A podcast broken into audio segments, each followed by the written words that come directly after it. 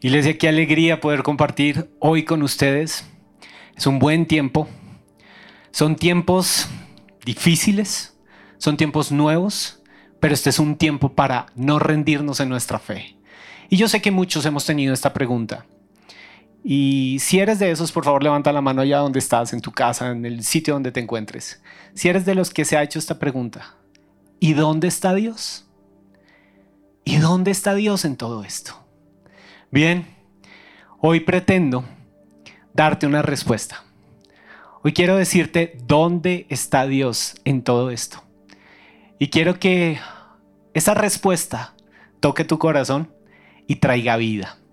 El eje central de esta predicación es un versículo que aprendí de niño.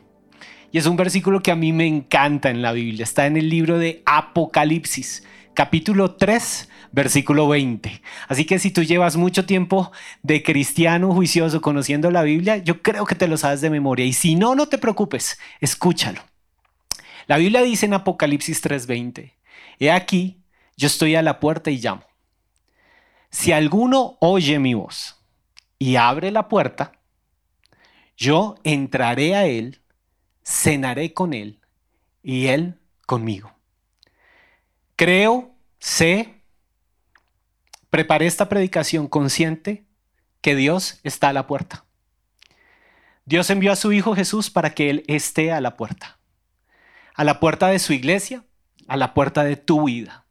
Y para efectos de esta predicación, quiero que sepas que tú eres la iglesia. No quiero que pienses solamente en la iglesia como la institución o como el lugar al cual vas. Quiero que pienses en la iglesia como tu vida. Tú eres templo del Espíritu Santo. Y tú eres iglesia y yo soy iglesia. Y juntos formamos la poderosa iglesia del Señor. Pero lo que me está diciendo Apocalipsis 3:20 es que Dios está a la puerta y está llamando. Y aclara, si alguno oye mi voz y abre la puerta, yo entraré a él y cenaré con él. Tendré un tiempo de cena con él. Ahora, esta predicación tiene su origen en un día de domingo, hace algunos años, yo sentado en una silla de este auditorio. Por ahí estaba sentado. Y de repente sube una predicadora que amo con todo mi corazón, la pastora Igna de Suárez. Y ella empieza a darnos un mensaje súper poderoso y lo tituló Visitas de Dios. Una visitación de Dios. Y hasta ese momento yo jamás había visto que Dios ama visitar a su pueblo y que a Dios le encanta tener un encuentro con su pueblo y llevarlo a una mesa y sentarse con él, aun cuando conocía Apocalipsis 3:20 desde niño, no había pensado en un Dios que viene a buscarnos y se para la puerta y la toca.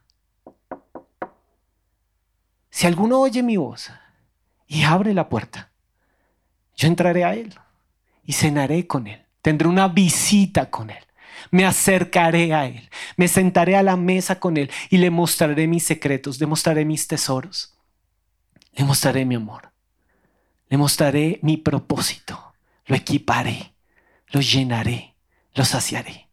Y entonces, en medio de una situación tan difícil como la que estamos viviendo, Dios, ¿dónde está Dios?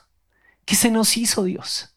Pues Dios sigue estando a la puerta, a la puerta de tu corazón, de tu vida ahí esperando por ese momento en que tú del todo te decidas con convicción, con pasión, con ardor, a abrirle la puerta y decir no más. He abierto la puerta a muchas otras cosas. Te necesito a ti, Señor.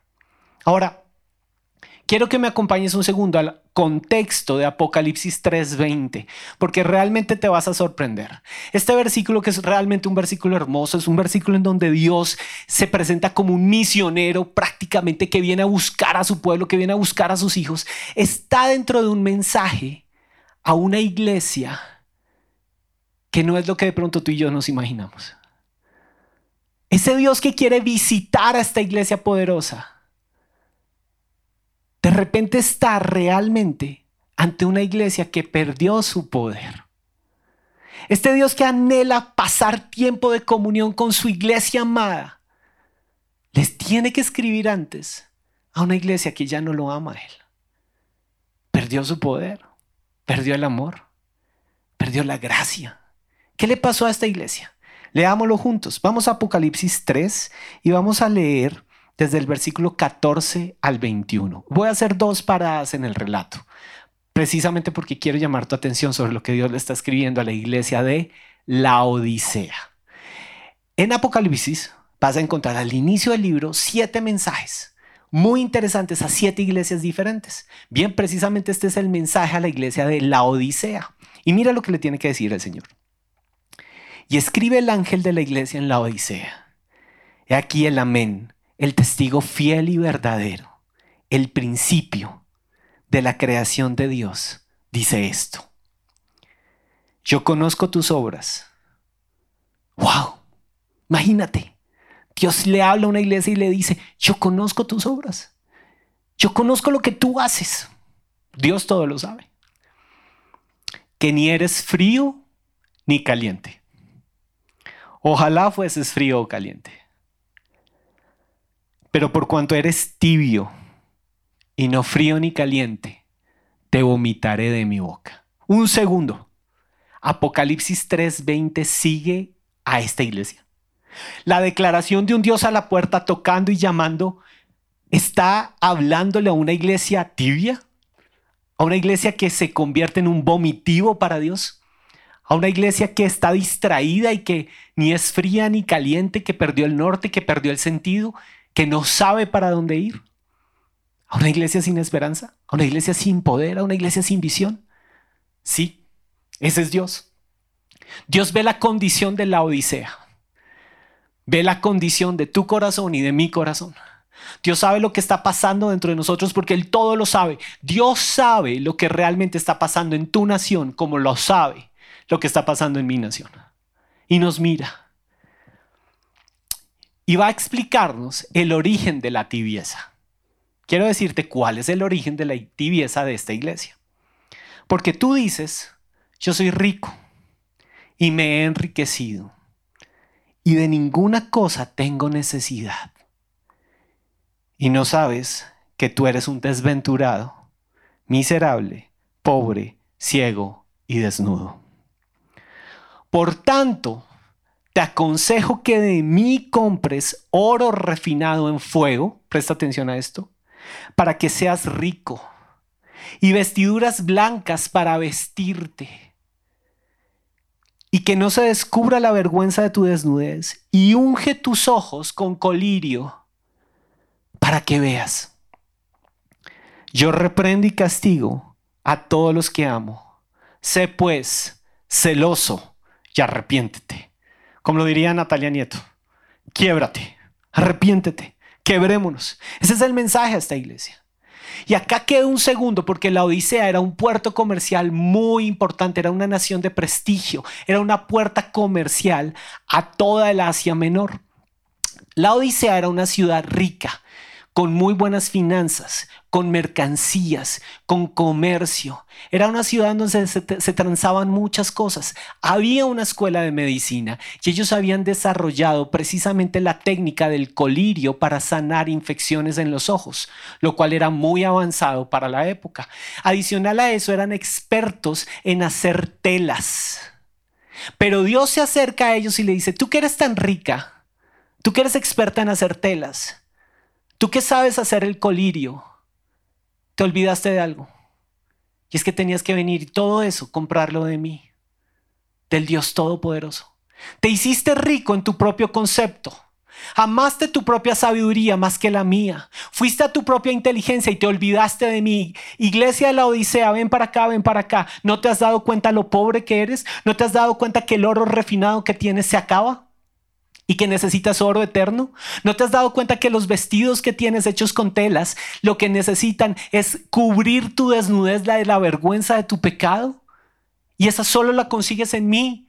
Yo soy el que te cubre, yo soy el que te da lo que necesitas. ¿No te has dado cuenta que lo que tus ojos no están viendo, el colirio que has fabricado no va a sanar tus ojos, que debes venir a mí y yo te voy a hacer el colirio sanador. Yo seré tu crema que abre tus ojos para que veas tu condición y para que de una vez aceptes que el sentirte sabio en tu propia opinión, el sentirte rico, porque tú dices, yo soy rico y me he enriquecido, yo no tengo necesidad de Dios, yo no tengo necesidad que alguien me arregle la vida, yo soy sabio en mi propia opinión, yo sé hacer mi vida, yo puedo vivir mi vida como yo quiera, yo puedo conquistar lo que yo quiera, nadie me tiene que detener. Te está haciendo daño y te estás convirtiendo en una iglesia tibia, distraída. Y acto seguido, Jesús no deja a esta iglesia en esa condición. Y viene Apocalipsis 3:20. Viene la visita de Dios. Viene Dios en acción a visitar a su iglesia. He aquí, yo estoy a la puerta y llamo. Si alguno oye mi voz y abre la puerta, Jesús eres tú, te necesito. ¿Estás ahí? No puedo seguir así. Por favor, entra y sana mi vida. Entonces yo entraré a Él y cenaré con Él y Él conmigo. Es especial el amor de Dios por una iglesia tibia. Es especial el amor de Dios por una iglesia que dice, yo no te necesito. Es especial el amor de Dios por una iglesia que cayó en la misma trampa del Edén. Y esto me encanta de Dios y préstale atención. En el Edén, la serpiente se acercó a la mujer y la engañó, la enredó, la deslumbró, la distrajo. Una iglesia distraída. Y la serpiente logró engañar a la mujer con su astucia y con su distracción para que ella negara su necesidad de Dios y empezara a comprar para su vida lo que ella necesitaba sin Dios. Eso ocurre en el huerto del Edén. Pero al final de los tiempos en Apocalipsis, Dios se acerca a una iglesia distraída en su propia opinión, en su propia forma de hacer las cosas, en su propia forma de hacer el oro, en sus propios vestidos, en su propio medicamento en lo que sanaba su corazón erróneamente. Y le dice, iglesia, deja de estar distraída, no más distracciones. Estoy a tu puerta y te estoy llamando. Compra de mí oro que no te dejará en pobreza. No oro que se acaba, oro del cielo. Compra de mí vestidos nuevos que cubrirán tu vergüenza. No ropa de fina, no te estoy hablando ropa fina, te estoy hablando de vestidos de gracia, vestidos celestiales que te llevan al cielo y te muestran, este es mi hijo, como lo hice con el hijo pródigo, que de la cochinera y de la marranera salió a ser vestido por mí, así te quiero revestir y cubrir tu vergüenza. Compra de mí colirio para tus ojos, para que me veas a mí entrar a tu vida y me veas a mí amarte en esa mesa, darte pan, darte vino, darte de la copa, darte mi propia sangre y levantar tu vida a un nivel de gloria donde jamás había soñado llegar. Eso es lo que Jesús quiere hacer contigo. Eso es lo que Jesús quiere hacer con nosotros. Pero la condición número uno es romper el estado de comodidad. Te quiero decir, hay algo que está destruyendo a la iglesia de la Odisea y es algo que está destruyendo a la iglesia hoy. Hoy. Y es la distracción el estado de comodidad, el sentirme yo dueño de mí mismo. Puedo ver lo que yo quiera. Tengo miles de opciones. Tengo miles de pantallas. Puedo ir a esta pantalla, puedo ir a esta pantalla, puedo ir a esta pantalla. Tengo opciones. En este momento hay N mil películas, N mil series, N mil versiones, N mil documentos, N mil información. Todo está en la mano. Puedes acudir a lo que quieras, el conocimiento es ilimitado, puedes tener millones de toneladas de kilobytes de conocimiento en tu mano, puedes creerte sabio en tu propia opinión, puedes creer que no necesitas a nadie, pero olvidaste que todo esto te distrajo y te robó tu tiempo y te robó tu energía y te llevó a ver la vida como otros la ven y no como Dios te la quiere mostrar a ti. Te llevó la energía, te llevó el poder, te llevó la gracia del cielo, te la borró del corazón y te tiene distraído consumiendo información, distraído consumiendo ideologías, distraído en un mundo posmoderno que cada vez más está poseído por el espíritu del anticristo, como lo predicó el pastor hace ocho días en su prédica sobre redes sociales. Gloria a Dios por esa predicación. Y es pura posmodernidad en acción.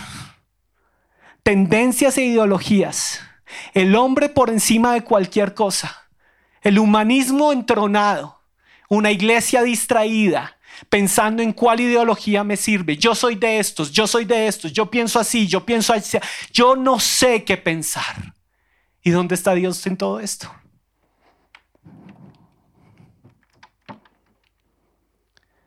Mientras tú estás buscando algo que te dé la razón y la verdad, de repente puede ocurrir esto.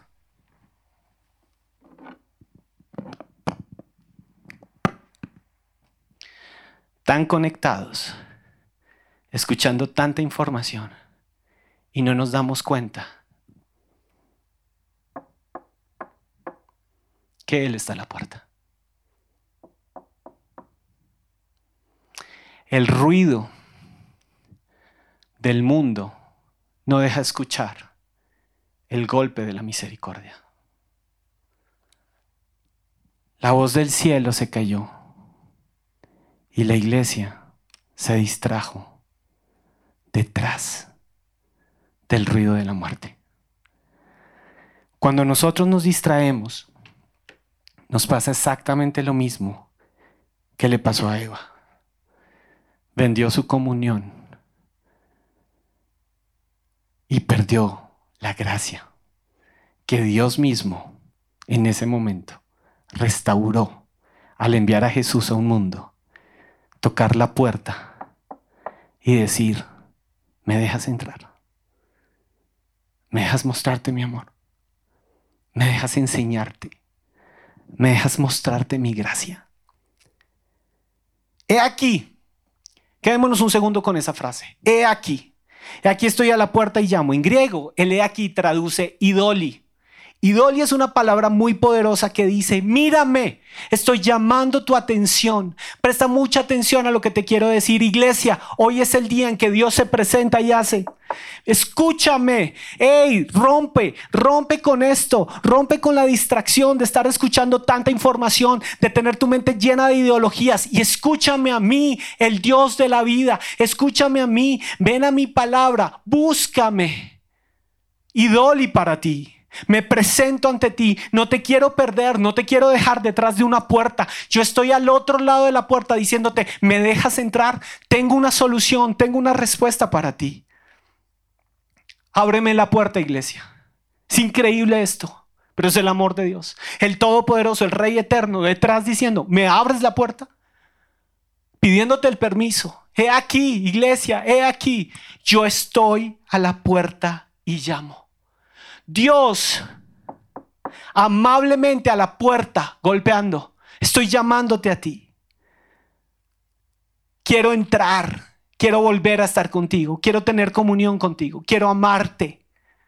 Quiero bendecirte. Y después dice, si alguno oye mi voz, si alguno se cansa de estar distraído mirando esto, si alguno de repente se da cuenta que está consumiendo mucha información, que está distraído perdiendo el tiempo y dice, no más con esto, y oye mi voz detrás, ¿me abres? Aquí estoy. Y oye mi voz. Y acto seguido, abre la puerta. Jesús, Jesús, ahí estás. ¿Dónde está Dios detrás de la puerta? Esperando para que tú le abras. Ahí está Dios. Y Jesús va a entrar. Y te quiero decir algo, en este tiempo Jesús está detrás de la puerta tocándonos. Pero si tú sin darte cuenta, en medio de tantas distracciones, consumiendo tanta información, de repente no te das, no te has percatado que hay muchas cosas que quieren no tocar la puerta, sino quieren entrar a derribar la puerta de tu corazón y dañarte. Este mes de abril que acaba de pasar, el 16 de abril, alguien vino a derribar la puerta de mi corazón. Yo sin saberlo, estaba distraído en mi vida. Y de pronto alguien me cita y me da una noticia terrible. A mí y a mi esposa nos tiraron al piso. Nos dieron una noticia que nos postró de rodillas y nos cambió la vida. Nos dieron una noticia que vino a perturbar nuestra fe, nuestra esperanza, la seguridad que teníamos en Dios, que vino a mostrarnos nuestra ah, necesidad de Él y nos hizo salir corriendo a sus pies y tuvimos noches llorando los dos ahí en nuestro cuarto diciendo, Jesús, ¿qué pasó? ¿Dónde estás? ¿Dónde estabas? ¿Por qué ocurrió esto? Nos dieron una noticia de muerte. A los cuatro días de haber recibido esa noticia de muerte, alguien más vino a cruzar la puerta y la rompió en mi vida. Y se llama el COVID. Me contagié. Y contagié a mi esposa. Y me contagié haciendo lo que más amo. Me contagié sirviendo a Dios. Y cuando el COVID entró por esa puerta, no vino pidiendo permiso, no hizo esto. Pateó la puerta de mi corazón y entró, ah, te creías indestructible, creías que en esto no iba a entrar, habías orado, plaga no tocará tu morada, pues aquí estoy tocándote a ti. Y la noche que el COVID entró y rompió mi corazón, esa noche levanté los brazos al cielo y le dije, Señor, tú eres todo lo que tengo. Día uno de COVID, ¿me sanas? Eres mi sanador, porque sé esto, separado de ti, no puedo hacer nada. Y esa noche, día uno de COVID, levanté mis manos al cielo y sentí literalmente como el Dios sanador me alzaba en sus brazos y me dijo, ora en lenguas.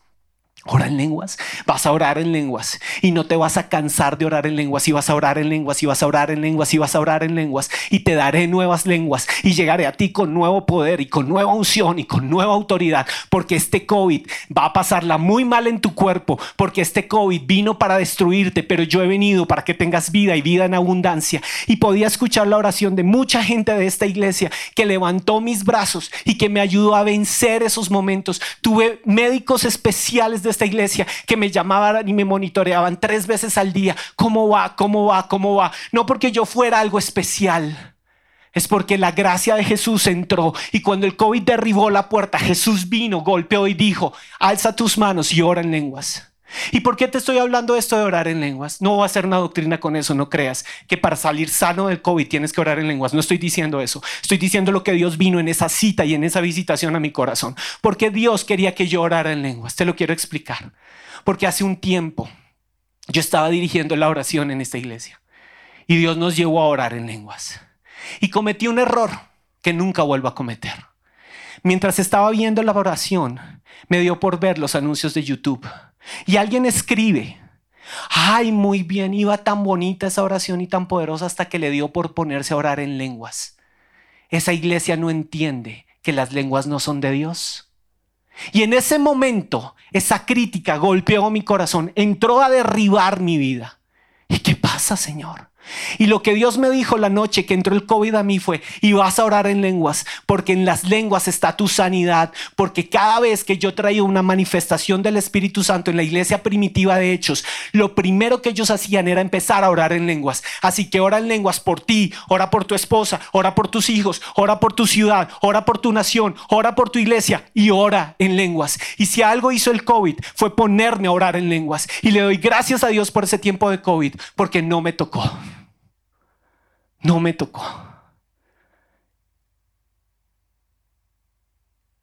Una vez se acaba el COVID, entra el silencio. Superada la enfermedad, quedé sin voz por 10 días. No podía venir a grabar, no podía grabar esta predicación, no podía hacer nada. ¿Por qué Dios? ¿Por qué permites esto en mi vida ahora? Henry, porque quiero que abras tu corazón y abras la puerta y yo me voy a sentar ahí. Y ahora yo soy el que te va a hablar. Pero Dios, hay tanta gente hablando afuera, hay tanta gente diciendo y escribiendo tantas cosas, hay tanta gente manifestándote, manifestándose, hay tantas voces de odio precisamente. Porque en tiempos de odio te vas a callar y vas a escuchar mi corazón. Y en tiempos de odio vas a saber que yo sigo siendo Dios y sigo estando en una puerta esperando que alguien me abra esa puerta antes de que el odio siga derribando su esperanza, siga derribando su fe, siga derribando su corazón, siga llevándolo a la muerte. Y en silencio aprendí a esperar en Dios. Y en silencio le pedí al Señor que si volvía a hablar, hablara de su grandeza hablará de un Dios que está esperando por ti y por mí. De un Dios de poder, de un Dios de guerra, de Jehová Sabaoth, el Dios de los ejércitos celestiales, el Dios que dice, no es con ideologías, no es con partidos políticos, sino es subiendo, siguiendo a hombres humanos, es poniendo la esperanza en mí, el hacedor del universo, es poniendo los ojos en mí, el autor y consumador de tu fe. Es poniendo los ojos en mí, el dador de la vida, el Dios de las soluciones. No es un sistema económico, no es un sistema político, no son hombres peleándose por mi fe. Es un Jesús que entró y ganó la guerra y ganó la batalla y puedo decir, vive para siempre y es sanador. Y es Dios de paz. Y es Dios de guerra. Y es Dios vencedor. Y ese es mi Dios. Y el COVID quedó atrás. Y abrí la puerta. Hebreos 3:15 dice, ten cuidado, ten cuidado con esto si oyen hoy su voz, no endurezcan su corazón como sucedió en la rebelión. Vuelvo y te lo digo. Si oyen hoy su voz, no endurezcan su corazón y no dejen de correr a esa puerta para abrirla inmediatamente, como ocurrió con la rebelión. Mira este vínculo tan perverso. La distracción, escucha, la distracción endurece el corazón. Y el corazón endurecido insensibiliza el oído. Y el oído sordo es una puerta abierta a la rebelión. Y la rebelión trae muerte. Jesucristo nunca predicó un sistema basado en rebelión. Jesucristo predicó un sistema basado en salvación eterna y lo predicó en los peores de los tiempos cuando el emperador romano era perverso, sanguinario y destructor. Jesucristo es autor de vida, no de rebeliones. Nunca creas la mentira que Él vino a traer una rebelión. Porque Hebreos 3:15 dice, si oyen hoy su voz, no endurezcan su corazón como sucedió en la rebelión. Este es el tiempo de abrir la puerta a Dios. John Knox, cierro con esto, un famosísimo predicador en Escocia, trajo un avivamiento sobre su nación. John Knox le abrió la puerta al avivamiento de Escocia. Era un tiempo malo, era un tiempo en donde la iglesia gobernaba en maldad, era un tiempo en donde los sacerdotes se prostituían con el sistema de gobierno y generaban una mezcla letal sobre Escocia. Había hambre, había pestilencia, había destrucción. Te estoy hablando de un predicador que vio todo eso alrededor y dijo, hey, esto no está bien. Knox, en este libro que encontré en el Coffee precisamente y que es uno de mis libros favoritos, Los Generales de Dios, se dice de Knox lo siguiente. Knox descubrió dos verdades. Primero, si algo estaba escrito en la Biblia, él lo creía. Si yo sé que la Biblia dice que Jesús está a la puerta, ¿sabes qué es lo que yo más creo? Que ahí está y no lo voy a dejar ahí. Le voy a abrir la puerta de mi vida y no voy a dejar que nada venga a destruirme porque Él ganó y entró primero. Si algo estaba escrito en la Biblia, era cierto. Y también descubrió que la popularidad de un hombre no significaba nada si no estaba respaldada por su carácter.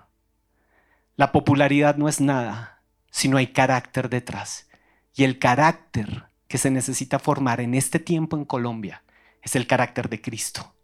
Que brille Jesús en este tiempo. ¿Qué hizo John Knox que lo hizo tan especial? ¿Y por qué quiero cerrar mi prédica con esto? Bien, la reina María Católica romana, que era la contraparte de John Knox en este tiempo, era una mujer perversa que había mandado muchos hombres de Dios a la hoguera, literalmente. Y John Knox se levanta en contra de ese sistema. Y John Knox da la guerra y pelea por ella, hasta el momento en que John Knox hace esta declaración. Un hombre le abre la puerta al avivamiento después de hacer esta oración. Dios, ¿me das Escocia o me muero? Y la respuesta de Dios a las oraciones sin parar de este hombre, a la predicación con denuedo, a la no distracción de un hombre, al enfoque de un hombre en el reino de los cielos y en los principios del, del reino fue esta. María, la reina, alguna vez dijo, le temo más a la oración de John Knox que a la invasión de los ejércitos de toda Europa en mi terreno.